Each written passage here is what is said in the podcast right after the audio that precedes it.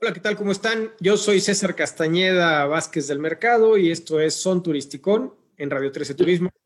Yo soy Armando Ríos Peter y bueno, pues me siento muy contento del día de hoy estar aquí, mi querido César, y especialmente darle la bienvenida a un invitado pues muy especial, a Vicente Ferreira, que nos va a comentar sobre un proyecto muy interesante, el proyecto Sustentur.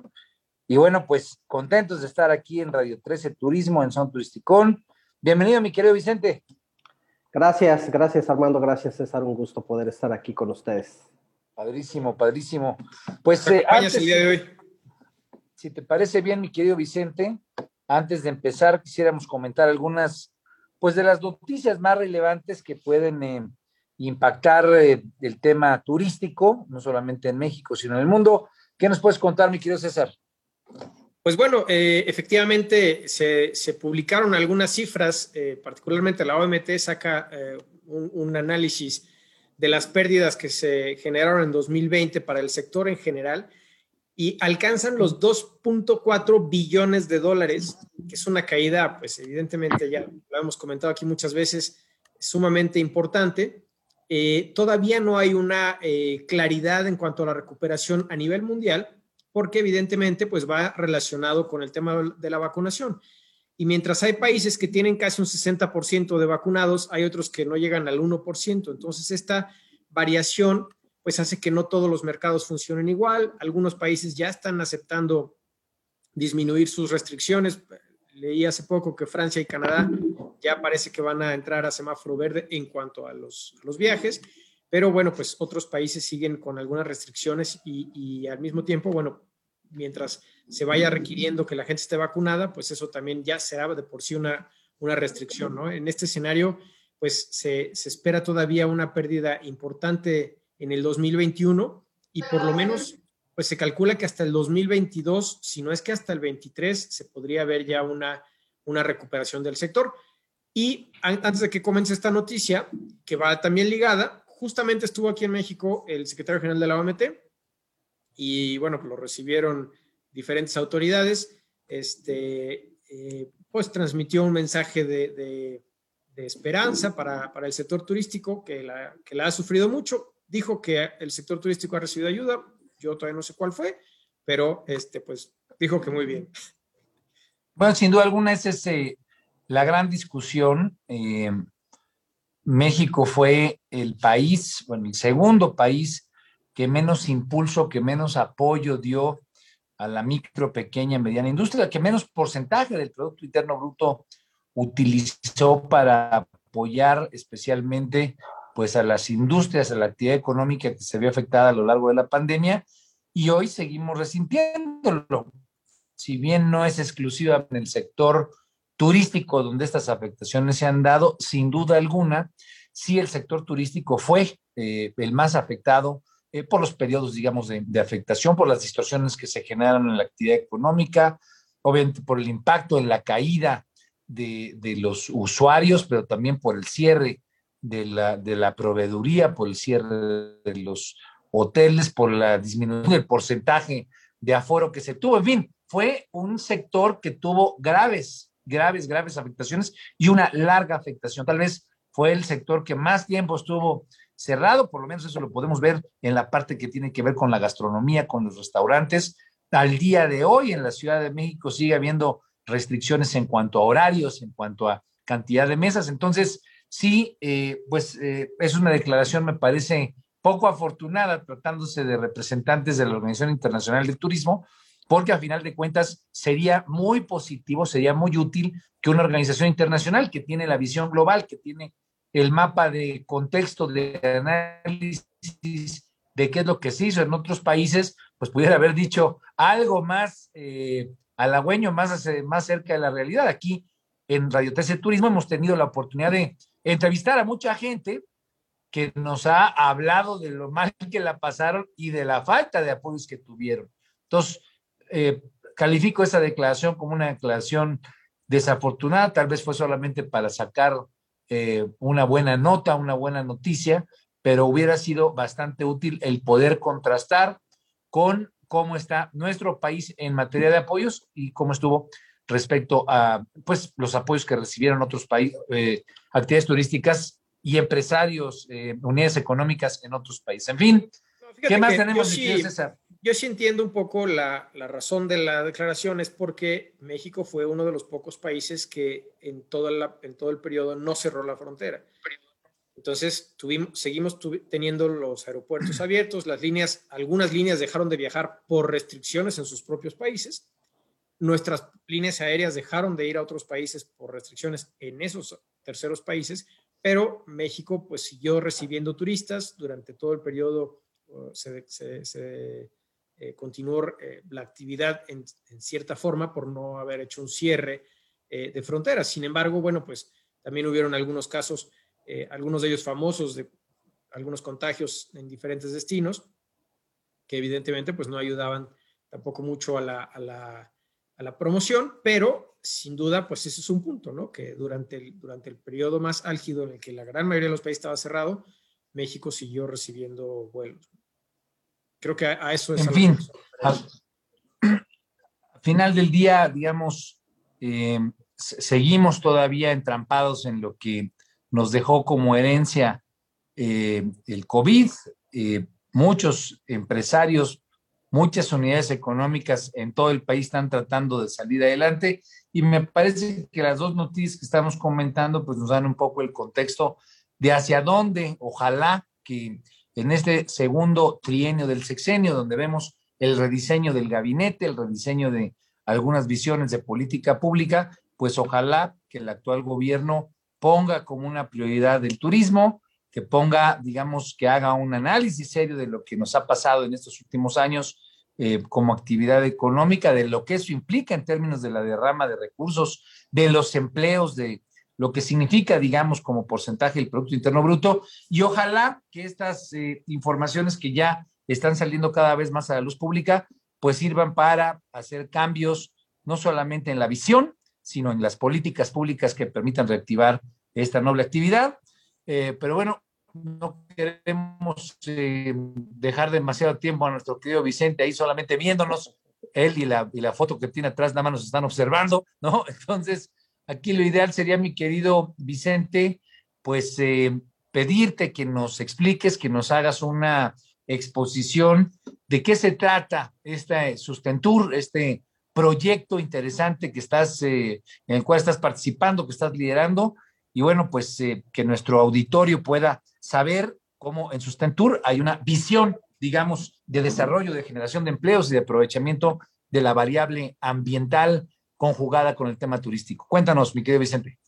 Antes de, que, empiece Vicente a explicarnos el, evento, también dentro del, tema de noticias, la gran mayoría de los estudios publicados por todos los organismos importantes, la OCDE, la propia OMT, todos los analistas del sector turístico a nivel mundial y a nivel local, apuntan a que si no aprovechamos esta pausa que generó el COVID, esta oportunidad de razonar y replantear la forma de hacer turismo, la siguiente crisis va a ser 200 veces más grande, que es la del cambio climático y la de la, falta de recursos que puede llegar a darse derivado del problema ambiental.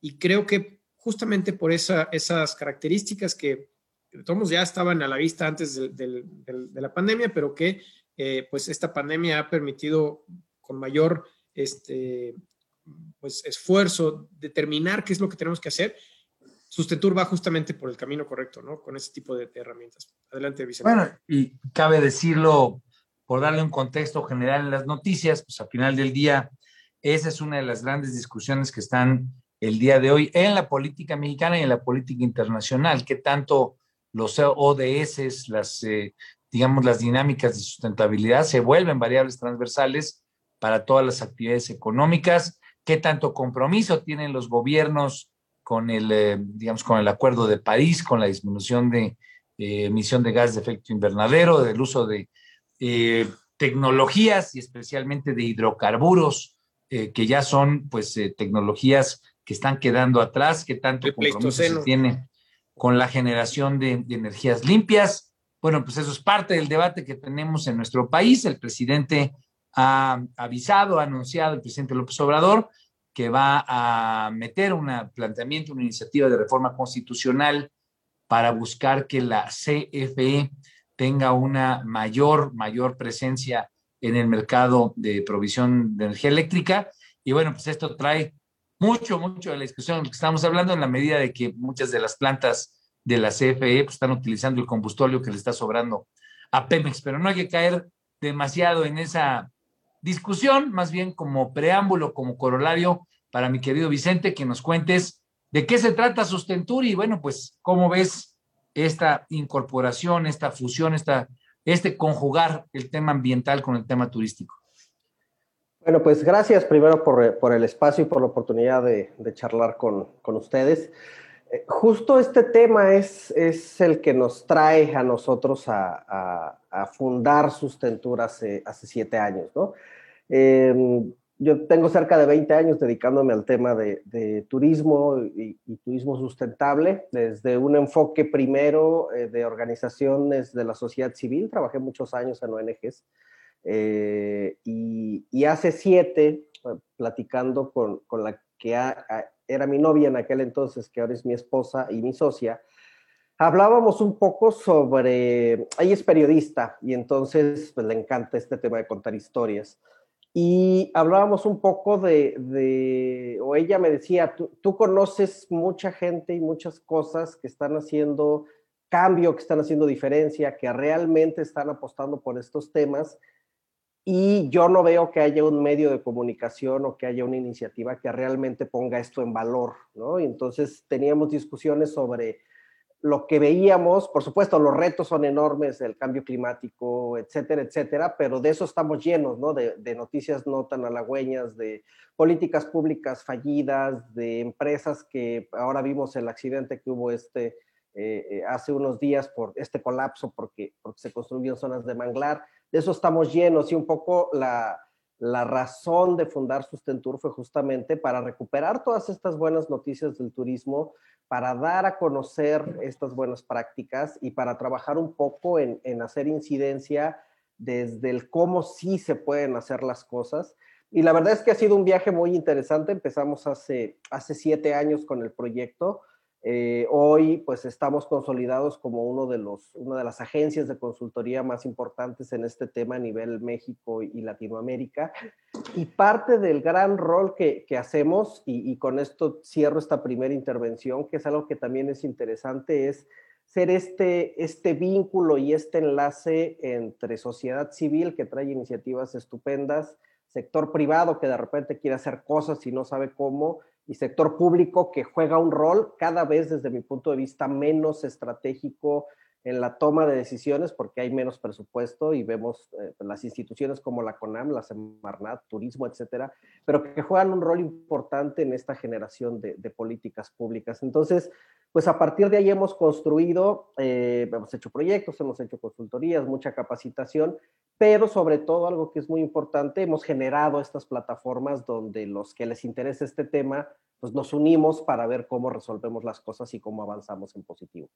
Vicente, para, para entrar en unos minutos al tema de qué soluciones, qué actividades, qué coordinaciones están dando en el sector privado, quisiera retomar la última parte de tu respuesta en este contexto de que el rol del sector público ha ido disminuyendo. Eh, esto ha sido a partir de este sexenio, es algo que ha ocurrido desde antes.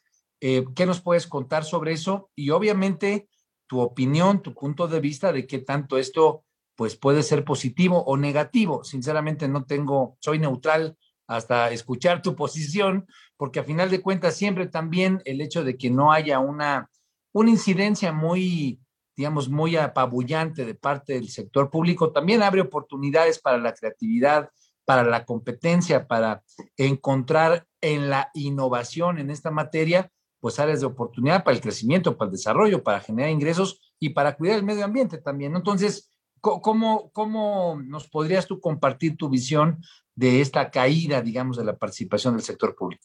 Yo, yo creo que es un tema global. Si, si por ahí han tenido la oportunidad de leer este libro maravilloso de, de Moisés Naim que se llama El fin del poder, mm. eh, pues el libro nos indica que, que el peso cada vez de estas instituciones que antes tenían un, pues una incidencia mucho más fuerte, gobiernos, eh, iglesias, este, etcétera, etcétera, ha venido disminuyendo por un sentido de que el mundo va cambiando y que no podemos estar sujetos a la maquinaria pública para hacer las cosas que necesitamos hacer, hacer hoy y que la maquinaria pública las va a resolver pasado mañana, ¿no?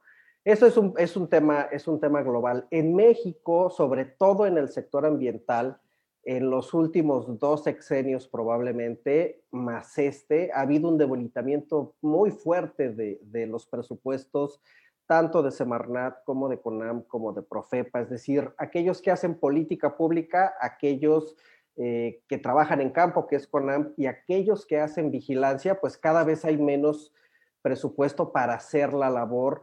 Y entonces eso es un tema interesante porque por un lado, por supuesto que genera conflicto cuando pues hay una, una falta de, vigilancia y de supervisión en temas, pero luego nos lleva justo a innovación, ¿no? Y, tal vez el caso más interesante que, que, que, me gusta siempre platicar y que me gusta traer en la mesa es lo que pasó en Islas Marietas, ¿no? Islas Marietas en la playa del amor, con esta foto maravillosa de, este, de esta playa, eh, como con un cono volcánico, etcétera, que tuvo un impacto durísimo en número de turistas y aumento, eh, etcétera, etcétera. Y a la hora que CONAM cierra la llave y cierra el área protegida, lo que hace es que el sector privado innove y el sector privado forme una AC que hasta hace poco, porque era con pandemia, también tuvieron sus conflictos durísimos, funcionaba de forma muy interesante y era el propio sector privado haciendo vigilancia, haciendo monitoreo y cuidando sus propios intereses, que a mí me parece que eso es algo que a veces se nos olvida, ¿no? A final de cuentas, por supuesto, el, Estado tiene un rol y debería tener un rol protagónico en la generación de políticas públicas, de leyes, de incentivos, pero a final de cuentas, quienes sufrimos las consecuencias de una mala gestión, o de una serie de errores en la toma de decisiones, pues somos ciudadanos y sector privado. Entonces, creo que el, sector privado lo ha entendido. Por ahí hay un par de iniciativas súper interesantes que han surgido a partir de pandemia eh, del sector privado para empujar estas agendas de sustentabilidad, porque también están empezando a ver que el financiamiento, los fondos internacionales, eh, la, política, digamos, internacional y regional se está moviendo para allá y los fondos y los recursos van a estar en esta vía de la sustentabilidad, sí o sí. Si no es que ya están ahora, por lo, eh, van a estar en los próximos 5 o 10 años ya con, un, con, un, enfoque mucho más fuerte. y es, probable que, digamos, esta condición también dinamice en términos positivos, en términos de innovación, pues muchos de los elementos o de los instrumentos, esto de los fondos de carbono, ¿no? Digamos, los mercados de fondos de carbono que también se dinamicen a partir de experiencias de este tipo, ¿no? Que la participación de los privados genere pues eh, mayor, eh, digamos, mayor demanda, mayor exigencia para que estos mercados tengan nuevos instrumentos, para que estos mercados tengan, como decía yo, mayor dinamismo, mayor capacidad incluso de monetizar y pues que sean más los privados los que se involucren generando actividades económicas alrededor de áreas naturales protegidas, no necesariamente definidas por mandato eh, de ley o por mandato de, de, una autoridad, sino que por la propia decisión de los privados se genere este tipo de espacios y con incentivos económicos más claramente alineados, ¿no? De conservación, de cuidado para garantizar pues eh, mejores condiciones de crecimiento del proyecto del que estemos hablando, ¿no? Sí, definitivamente. Y ahí también quien juega un rol muy importante, y lo hemos visto en los últimos cinco años en turismo en México, también la cooperación internacional, por ejemplo, ¿no? Hay muchos proyectos, varios proyectos de cooperación internacional que están empujando a que estas agendas, sobre todo la parte de turismo y sustentabilidad, funcionen y se generen estas iniciativas que a final de cuentas permitan, por un lado, resolver el tema o los temas estratégicos, cambio climático, adaptación, integración de la biodiversidad, eh, eh, este, eh, economía azul, por ejemplo, ¿no? Restauración, ahora que estamos en la década de la restauración. Y por otro lado, el darle al sector privado herramientas también para que pueda aprovechar incentivos, pueda aprovechar fondos, pueda aprovechar también eh, pues desde el, desde el punto de vista de incentivos de mercado, marketing, etcétera, etcétera, para trabajar y acelerar un poco la agenda de, sustentabilidad desde el sector privado y desde, pues, desde, las iniciativas de eh, los hoteleros, de los empresarios, Y, hay otra razón interesante, que eso es algo que también ha, empezado a motivar al sector privado a entrarle a este tema, y es eh, la aceleración que ha tenido este tema de sustentabilidad en el comportamiento del turista. Casi todos los estudios de cualquier tipo de estudios que ustedes vean, desde los grandes de Deloitte, Monitor, este, hasta lo que, lo que hace súper bien Ari, Staropolsky con radar turístico, etcétera, nos están diciendo que hay un cambio en, en la conciencia del turista y en la forma de hacer las cosas, y eso pues es una condición de mercado, ¿no? Las nuevas generaciones, los millennials, la generación Z, que, que a lo mejor hoy no son consumidores tan ávidos, pero sí están consumiendo diferente, pues son los consumidores de pasado mañana. Entonces, si no le entramos a este tema también por tema de mercado, pues nos podemos quedar simplemente fuera y dejar de ser competitivos en un mundo donde además estos temas, y, lo vemos con Greta y lo vemos también con estas otras iniciativas que han surgido desde la sociedad y desde los jóvenes, pues cada vez son más importantes para las nuevas generaciones. Yo creo que también va, va, va de la mano una, actualmente creo que hay un vacío jurídico en muchos de los temas eh, de este sector y de otros. Eh, vemos, por ejemplo, digo, cambiando de, sector, el tema de las criptomonedas, pues ya empiezan a haber jugadores que quieren entrar, pero luego la autoridad dice, no, espérense, espérense, espérense. Lo mismo pasa aquí, ¿no? las actividades, por ejemplo, en una zona considerada reserva por la ley, están actualmente siguen siendo muy restringidas. Hemos tenido aquí en este programa otros invitados, por ejemplo, este, la empresa que, opera en, el volcán, en el, Parque Nacional Nevado de Colima. Y bueno, pues ellos tienen muchísimas restricciones y al mismo tiempo ven muchísimas carencias, ¿no? No hay vigilancia, no hay guarda, guardabosques, este, hay un montón de otros actores, incluido el crimen organizado, que pues hacen sus actividades. Entonces, pues, tú como este, prestador de servicios turísticos no tienes ninguna herramienta de ningún tipo, ¿no? Entonces, creo que por ahí sí valdría la pena, desafortunadamente no sé si pueda pasar en estas próximas dos legislaturas o en estos próximos dos, tres años, pero sí encontrar los mecanismos también legales que den certidumbre a este tipo de acciones, porque tú como iniciativa privada, por ejemplo, ahora quisiera que pasáramos un poquito al evento, pero antes de hacer eso, si, si tus actores clave de la iniciativa privada están haciendo estrategia y están invirtiendo dinero para llevar a cabo esa estrategia y de repente se topan con que legalmente no se va a poder, pues ahí es donde puede, puede haber el eh, problema, ¿no? Y creo que va de la mano, tú Armando, que eres el que más experiencia tiene en ese tema, que se empujara una agenda legislativa que, llevara, que diera esa certidumbre necesaria para poder pues, ir más rápido y, hacerlo bien, ¿no? Yo, yo tengo la sensación y sin duda alguna va a ser muy importante escuchar a Vicente, especialmente en, en términos del diseño, la proyección, lo que se busca con Sustentur, pero tengo la impresión, y de hecho fue un poco la, la semilla o la inquietud que generó este programa, de que eh, el sector eh, turístico, que es un sector potente, importante, con empresarios de, gran, de alto calado, digamos, es una actividad económica que le deja buenos recursos al país, que le deja buenos recursos a los empresarios, a las unidades económicas que se dedican a esta materia, eh, tenía yo la hipótesis hace dos años y medio, ¿te acuerdas tú, César, cuando empezamos con esta, con esta idea de este programa, que se necesitaba un espacio de articulación, un espacio que nos permitiera empezar desde la iniciativa privada, desde los foros académicos, de la conjugación de tantos actores que están presentes y que día con día están construyendo nuevas visiones, están inquietos de la política pública y por lo tanto también están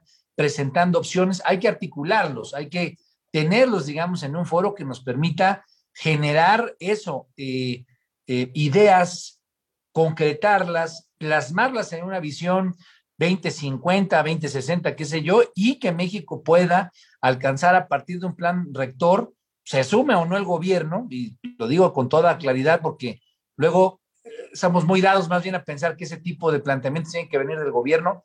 Creo que en el caso turístico hay la, suficiente capacidad del universo lo suficientemente potente para que desde el sector privado se plantee una visión 2050, ¿no? Y cómo vamos a convertirnos en el primer país del mundo en materia de aprovechamiento sustentable, ¿no? Digo, siempre yo tengo presente, eh, siempre comento la, la grata experiencia que tuve cuando fui a Costa Rica que teniendo la misma geografía que tiene el estado de Colima, de, donde es César o de Guerrero, donde soy yo, que tiene, digamos, el mismo tipo de flora, el mismo tipo de fauna, pues la verdad es que los, los ticos nos dan cátedra respecto a lo que es aprovechar los recursos, ser limpios, tener una cultura de, de disciplina, en fin, cosas tan básicas que tienen que ver con capital humano y con visión, obviamente con liderazgo y con organización.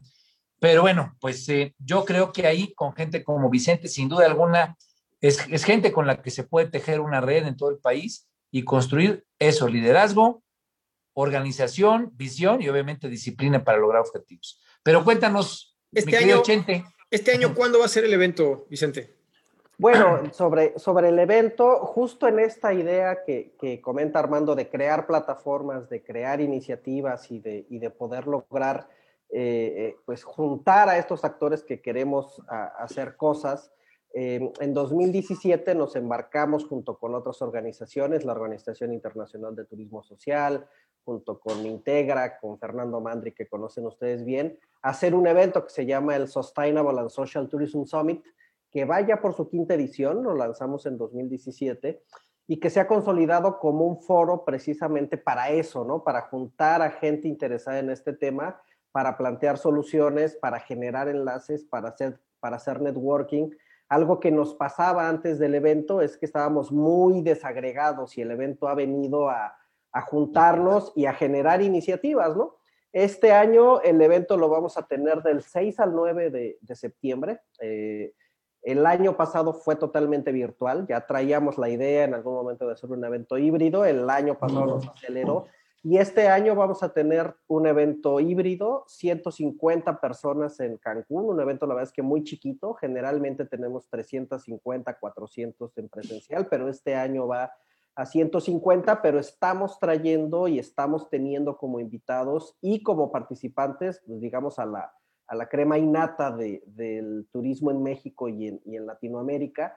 Eh, y vamos a transmitirlo también de manera virtual, ¿no? Es un evento de, de, paga, se paga por estar en el evento, pero es un evento que vale mucho la pena por dos cosas. La, la primera, la calidad de los speakers. Tenemos speakers de, de Inglaterra, de Nueva Guinea, de España, de Japón, de Colombia, de que traen a la mesa los temas más importantes que están sucediendo y ahora con este tema de recuperación post-COVID, que el otro día me regañaron porque no es post-COVID, porque todavía estamos en COVID, pero pensando un poco en lo que viene hacia adelante.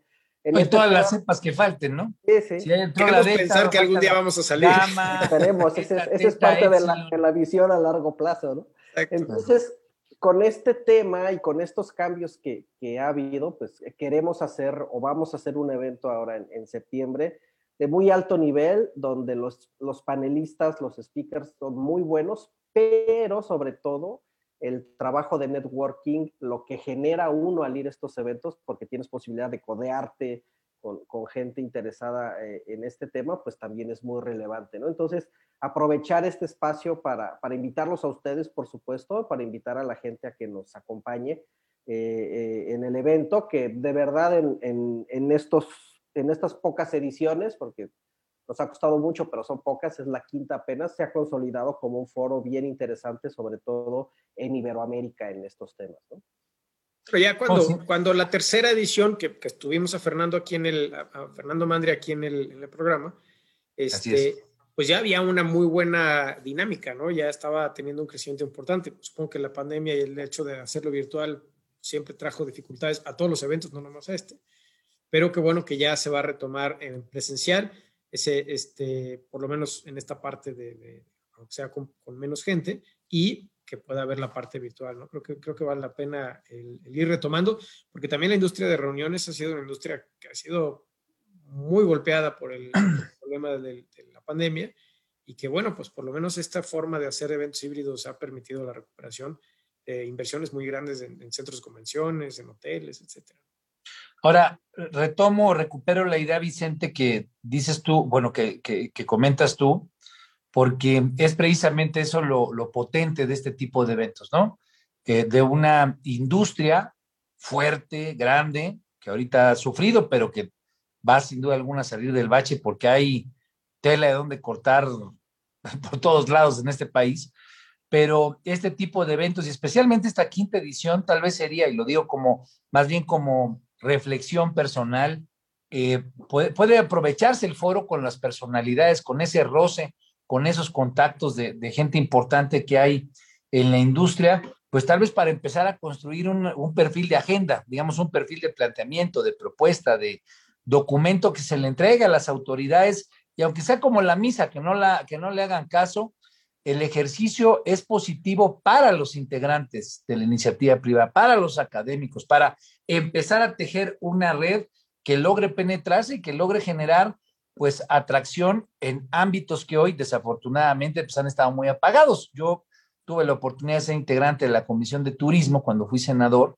Soy de, soy de Guerrero, obviamente, pues por, por esa propia razón me interesaba estar muy metido en el tema de turismo y me daba yo cuenta cómo eran muy pocos los legisladores que se daban, eh, que, entendían la fortaleza del turismo, ¿no? Entre 128 senadores de la República era poca la gente, pero tal vez por una, pues por falta de, interés propio de las autoridades, falta de eh, eh, compenetración por parte de la Secretaría de Turismo, pero siempre que había algún evento privado de esta naturaleza, pues generaba mucha expectativa, generaba nuevas ideas y cuando se empieza uno a involucrar en esa lógica con las autoridades, pues también surgen buenas cosas, ¿no? Por lo menos generas aliados, generas vocería. Entonces tal vez sería interesante en esta quinta, en esta quinta participación que van a tener y te agradecemos la invitación. Yo, yo creo que yo sí te voy a tomar la palabra para pasarme algunos días allá. Entendemos que tenemos que pagar, sin duda, pero eh, creo que hay un espacio ahorita, después de la pandemia, de hablar, como lo estamos hablando en este programa, y sacar esa voz y meterla, introducirla en distintos foros. Entonces, enhorabuena que se esté planteando este encuentro, qué bueno que sea híbrido, qué bueno que se va a realizar y bueno, pues qué bueno que la visión esté conjugando estos distintos aspectos. ¿Qué destacarías más de eh, Sustentur para, para, para el auditorio? ¿Qué es lo que, qué es lo que podría recibir de, de participar nuestra audiencia? Lo principal es dos cosas. Uno, estás eh, escuchando especialistas en los temas de tendencia. Estaremos hablando de turismo regenerativo, por ejemplo, que es uno de los grandes temas hacia futuro en, materia de turismo. Estaremos hablando de tecnología. Tenemos un speaker. ¿Cuál, es ese turismo regenerativo? Perdón. Fíjate que en, los últimos años eh, se, se ha discutido mucho que la humanidad ya no está como para hacer conservación. O sea, ya la, era de la conservación ya la superamos porque hay ya no nos queda que conservar. Exactamente. Entonces, lo que está pasando ahora es que estamos entrando a la época de la regeneración. Y entonces estamos usando al turismo y hay una tendencia muy fuerte de usar al turismo para regenerar ecosistemas, para regenerar destinos, incluso para regenerar la relación entre turista y anfitrión, que con cosas como el sobreturismo y la turismofobia ha estado muy dañada y entonces una concepción diferente de entender diferente al turismo, sigue siendo una actividad económica importante, pero darle una perspectiva de, que sirva como una herramienta para este tema, ¿no? Okay. tenemos ese tema, traemos a, a, gente de la Organización Mundial del Turismo que trae mucho el tema de inversiones, tenemos especialistas del Banco Interamericano de Desarrollo, de, de, la plataforma esta de Bid Invest, que nos vienen a hablar de dónde están los fondos verdes, por ejemplo, para proyectos. Eh, entonces, eh, tanto el tema conceptual como el tema de financiamiento y un tema que también es muy importante, que es el tema de la protección del arrecife mesoamericano. Estamos en Cancún. Cancún tiene enfrente un arrecife que es parte de la segunda barrera arrecifal más importante del planeta. Y vamos a usar este summit un poco para plantear también cuáles son las acciones que se está haciendo, pero sobre todo hacer compromisos muy concretos entre el sector privado, y con turismo comunitario, asociaciones del sector privado y asociaciones comunitarias para avanzar en una agenda de protección del arrecife a través del turismo. Entonces va a estar muy interesante, la verdad es que por el tema de los temas en sí, pero por el tema también del networking y de, las personalidades que están eh, tanto como ponentes como como participantes del evento. Padrísimo, padrísimo. Y digamos, en esta convocatoria, eh, son, digamos, eh, grupos que llevan participando de manera continua desde la primera emisión o se ha ido, digamos, acrecentando? ¿Cómo, ha estado, digamos, un poco platícanos un poco de la historia para entender en dónde estamos ahorita y tal vez cuál es la perspectiva de, del evento hacia los próximos cinco años y ojalá que hacia los próximos diez, en fin. Pero antes de la respuesta vamos a ir a una pausa comercial. Regresamos en unos minutos porque también eh, este programa requiere de promoción. Requiere de promoción y de subsidio. Y volvemos en, en, breve. Esto es Son Turisticón en Radio 13 Turismo, radio13.com.mx. Abrazo.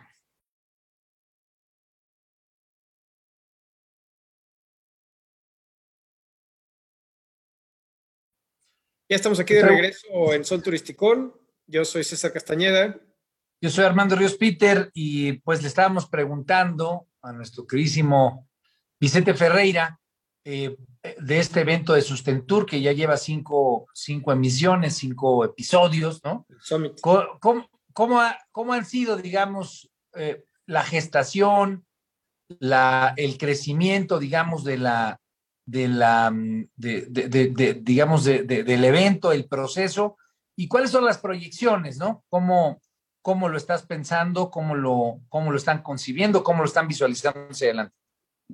Bueno, interesante porque el, Summit surge en, 2017 justo en el contexto del Año Internacional del Turismo Sostenible para el Desarrollo, ¿no? Ese, ese año la, la ONU lo decretó como, como este año y surge también un poco por, por la necesidad de, de, tener un espacio para reunirnos. Ah, puede parecer muy simple, pero eh, antes del summit pues no había espacio como para trabajar estos temas, a pesar de que en México pues hay una agenda de sustentabilidad de turismo desde hace muchos años, los eventos que había eran generalmente eventos públicos o políticos o académicos o, del sector privado, pero no había este espacio como para conjuntar todas las voces.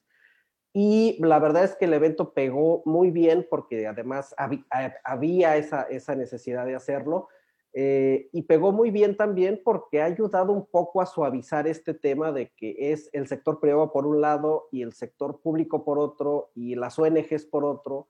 Y nos hemos dado cuenta que al final todos estamos buscando lo mismo, porque estamos convencidos que tú puedes tener el mejor hotel, eh, con las mejores prácticas, con el posicionamiento más importante en materias de sustentabilidad, pero si estás en un destino contaminado, inseguro, eh, roto, digamos, pues eso no te sirve de nada como, como hotel, ¿no? Entonces, creo que por ahí es donde, donde ha generado una, una gran expectativa y la verdad es que mucho de nuestro público es público repetitivo. O sea, tenemos probablemente el, 60, 70% de público repetitivo porque al final han encontrado valor, valor en el evento y también nos ha permitido algo que es interesante. El Summit empezó como un evento, como una plataforma para reunirnos, pero nos ha dado también la oportunidad de hacer procesos de consultoría. Estamos trabajando en un proyecto muy grande con, fondos de Banco Mundial con los países del arrecife mesoamericano. Entonces va haciendo esta labor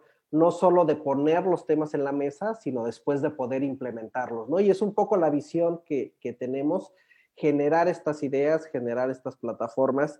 Eh, en 2018, por ejemplo, lanzamos un manifiesto que se llama el Manifiesto por un Turismo Sustentable, eh, solidario, sustentable y socialmente responsable, eh, que fue firmado por cerca de 150 organizaciones y lo que hemos hecho año con año en el Summit, pues es ver avances de cómo vamos en este tema.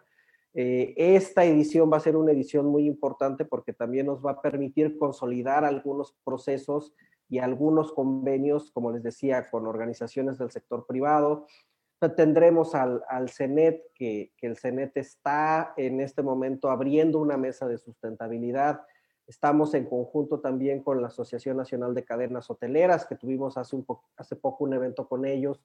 Eh, teníamos la intención de invitar a cuatro de ellos a que mostraran las prácticas que hacen en materia de sustentabilidad y fueron 15 los que participaron. Entonces, hay un interés creciente del sector privado en este sentido y creo que el Summit va a ser un espacio ya lo es, pero seguramente a partir de esta quinta edición, donde podamos hacer sinergia para que el sector privado empuje más fuerte esta agenda, porque sí es cierto que ahí vamos, hay iniciativas interesantes, hay proyectos multilaterales importantes, está este proyecto Adaptur de cambio climático, está este proyecto Puxatur que empieza apenas y que es un proyecto de 5 millones de dólares para empujar la agenda de turismo sustentable en México, pero quien mueve a este sector pues es el sector privado. Entonces nos parece que el Summit es una plataforma ideal para empujar estas agendas y acelerar dos cosas. Uno, el involucramiento del sector privado en la Agenda 2030 y dos, el empuje del sector privado a eliminar las barreras que no permiten justamente acelerar esta agenda, ¿no? que pueden ser legislativas,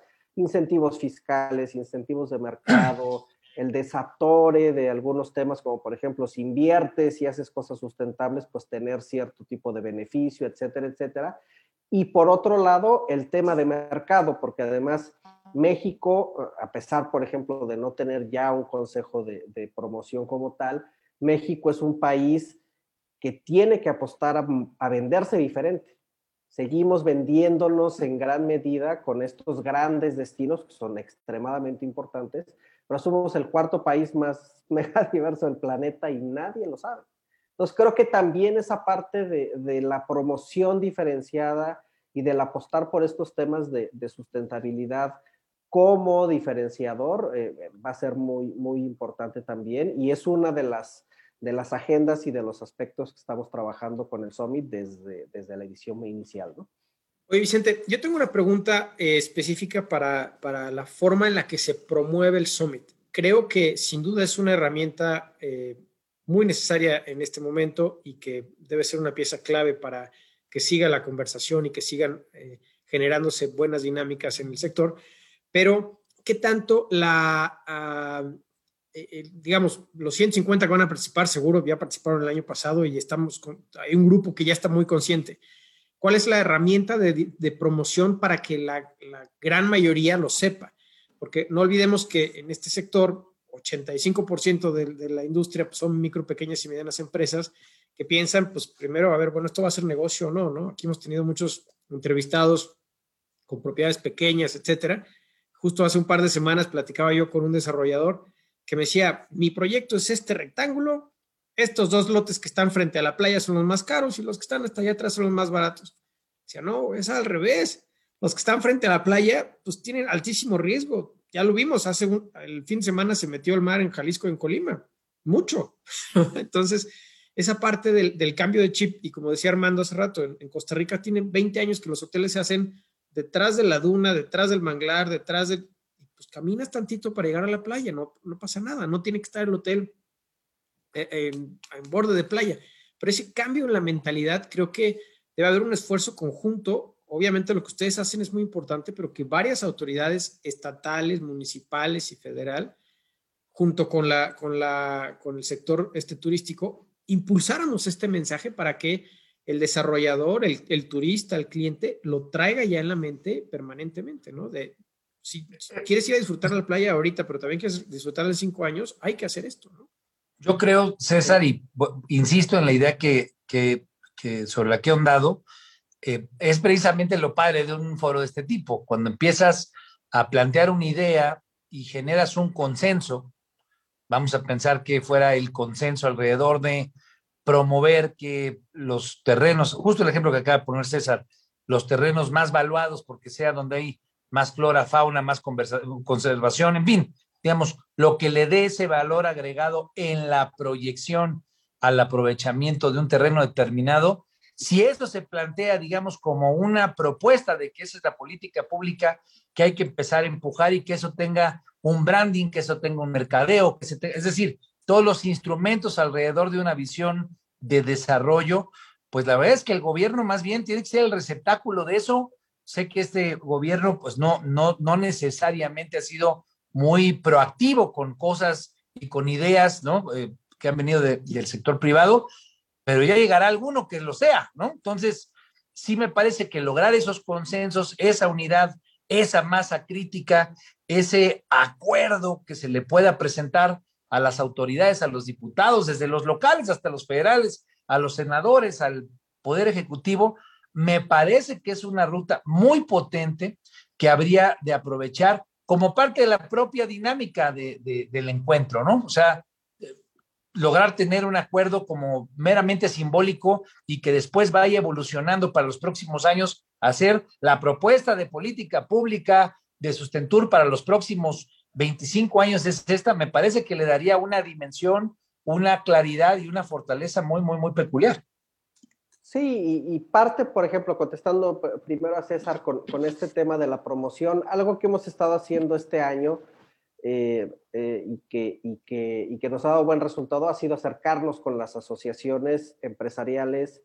Hay muy buena relación, por ejemplo, les decía, con CENET, con Asociación de, de Cadenas Hoteleras, con AFET, con Coparmex, con, con, varias de estas que al final pues, son las que nos ayudan a replicar el mensaje. Eh, pero también con las, con las asociaciones, con, con eh, la, la, Unión de Secretarios de Turismo, con la Sectur, con la CETUR, con la Asociación de Municipios Turísticos de México. Entonces, estamos haciendo una labor que si bien a lo mejor no es tan pública, sí es una labor quirúrgica para tener a quien, a quien tiene que estar. Y, y algo que, que, comenta Armando, que es súper que interesante, tal vez el, eh, digamos, el gobierno, entre comillas, no ha estado tan abierto a este tema, pero el gobierno de México, pues es el del país, hay otras 32 entidades, más de 15 que cambiaron ahora y que justamente esta es una gran oportunidad, primero, para que ellos vengan y aprendan, porque la verdad... Varias que dependen de esto. Claro, y nos tocó analizar las propuestas un poco de, de, de, campaña y muy poco en el tema de turismo sustentable. Entonces es una buena oportunidad para que vengan, pero también es una buena oportunidad para acercarnos nosotros y generar justo estas sinergias. Que eso ha pasado con Summit. Con Summit de repente pues viene alguien que, que se le ilumina la cabeza y genera un proceso que va siendo una, una, bolita de nieve en el, su estado, en su municipio, etcétera, etcétera. ¿no? Pues digo, y tenemos, la verdad es que los retos que tenemos en materia de turismo y de sustentabilidad nos dan para los próximos 50 años, entonces esperemos que podamos tener Summit y que podamos seguir siendo esta plataforma pues muchos años más hacia adelante. Ahora, yo, claro. yo quiero celebrar la extraordinaria decisión de participar por segunda ocasión en Son Turisticón en Radio 13 Turismo, porque es una plataforma que nos permite llevar este mensaje a muchos usuarios. Bueno, pero yo creo que eh, habría que cubrir la, la, el evento. Yo creo que vale la pena. Ahora sí hay que ir. Ahora sí hay que ir. Sí, por favor. Yo, yo, creo que vale la pena no solamente cubrir el evento, sino tratar de interactuar con ustedes en ese tipo de ideas que estar aquí a lo largo de estos dos años nos ha permitido pues encontrar de chile, de sal y de manteca, ¿no? En, en, en el sector. Y sí creo que tenemos ya elementos como, como programa, como plataforma de difusión de cómo poder hacer que esos mensajes de articulación de la visión de política pública penetren y vayan a donde tienen que llegar, a los hacedores de política pública sin duda, pero también a otros rincones, el hecho de que se sepa, perdón, por parte de la gente que está en Colima, que estaba citando César, y tantos otros de Cuatro Ciénegas allá en Coahuila que hemos tenido, de gente de distintos ámbitos de la República, pues me parece que nos va a ir acrecentando la masa crítica y ahora con esta visión híbrida donde se pueda pues tener un enclave y al final de cuentas aprovechar el Zoom o las, las herramientas de tecnología, pues puede ser un espacio real, realmente potente para conjugar y para que converja esa gran diversidad que tenemos desde el desierto de Sonora hasta pues los cenotes allá en, Yucatán, ¿no? Entonces, creo que es un área de oportunidad muy, muy, muy potente, muy interesante. Pues nosotros eh, encantados de, sumarnos, de ver oportunidades, agradecidos por supuesto por, por el espacio y por tener la, oportunidad de llegar a, a, su público. Y sí, tienen, tienen la razón que este es un tema que, que necesitamos hacer eh, mucho más accesible, ¿no? De repente, cuando alguien habla de sustentabilidad, pues ¿Y eso qué es? ¿Cómo se come? ¿Cómo le entro yo desde mi pequeña o mediana empresa? Necesitamos trabajar mucho en, hacerlo accesible. Generalmente quien entra a este tema pues son empresas ya muy consolidadas o que cotizan en bolsa y los obligan o que tienen programas corporativos, pero ¿cómo le hacemos para llegarle a esta masa crítica además del turismo en México? Por eso las alianzas con, con, con Coparmex y con algunas otras instituciones son vitales y el rol que juegan ustedes como, primero como especialistas y segundo como medio o, para, para, dar a, a, conocer este mensaje es, es, vital, ¿no? Incluso darlo a conocer a nosotros como turistas, porque a veces cuando uno viaja, o sea, uno es turista siempre, ¿no? Y a veces cuando uno viaja no se da cuenta de todas las cosas que puede hacer para bien o todos los impactos que puede tener. Entonces también ahí hay una oportunidad brutal que, que llevamos años también ahí poniendo el dedo en, en, la llaga de cómo hacemos para que el turista que venga a México, si no es un turista responsable de inicio, por lo menos se vaya de aquí siendo un turista mucho más consciente y regrese con otro chip y regrese a ver otros sitios, ¿no? Nos pasa en, en Caribe Mexicano eh, hemos estado eh, trabajando muy de cerca con el Consejo de Promoción Turística de Quintana Roo.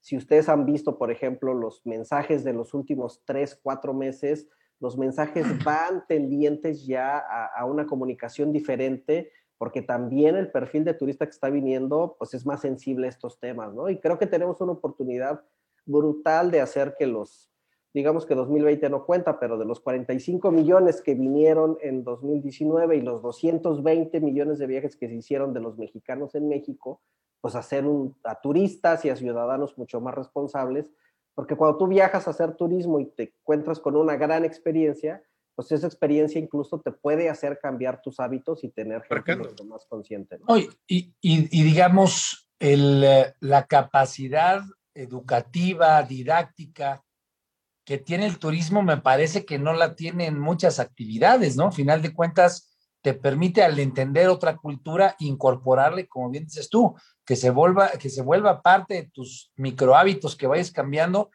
y, y, que México, digo, pensando un poco como lo sentí de, de, de, tu dicho, que México se volviera un gran centro de capacitación internacional para generar una cultura en favor del medio ambiente, pues sería Imagínate. un hitazo, no solamente por el billete, sino por el prestigio del país y por la potencia que aquí siempre hablamos que representamos, tú lo acabas de decir, en materia, digamos, de, de flora, fauna, el hecho de que seamos uno de los 10 países más megadiversos del planeta, pues nos sigue dando de qué sentirnos orgullosos y qué es lo que le podemos proyectar al mundo, ¿no? Sí. ¿Tiene pues, Vicente atrás el jaguar? Pues sí, por, por supuesto, sí.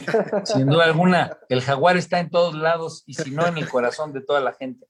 Pues eh, Vicente, qué, qué gustazo poder contar con tu presencia, qué gustazo poder contar con la presentación de ustedes nuevamente aquí en Radio 13 Turismo.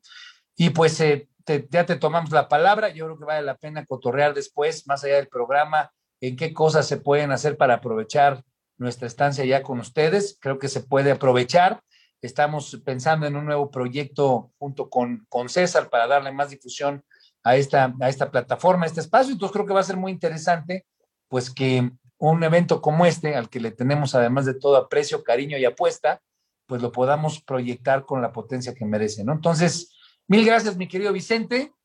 Y recuérdanos pues, tus redes y la página, por favor, para nuestro auditorio. Sí, por supuesto, la página es Sustainable Social Summit, ¿no? Es sustentable y social, sustainablesocialsummit.org y en redes nos pueden encontrar como Sustainable and Social Tourism Summit. Estamos en Facebook, en Twitter, en Instagram, en LinkedIn.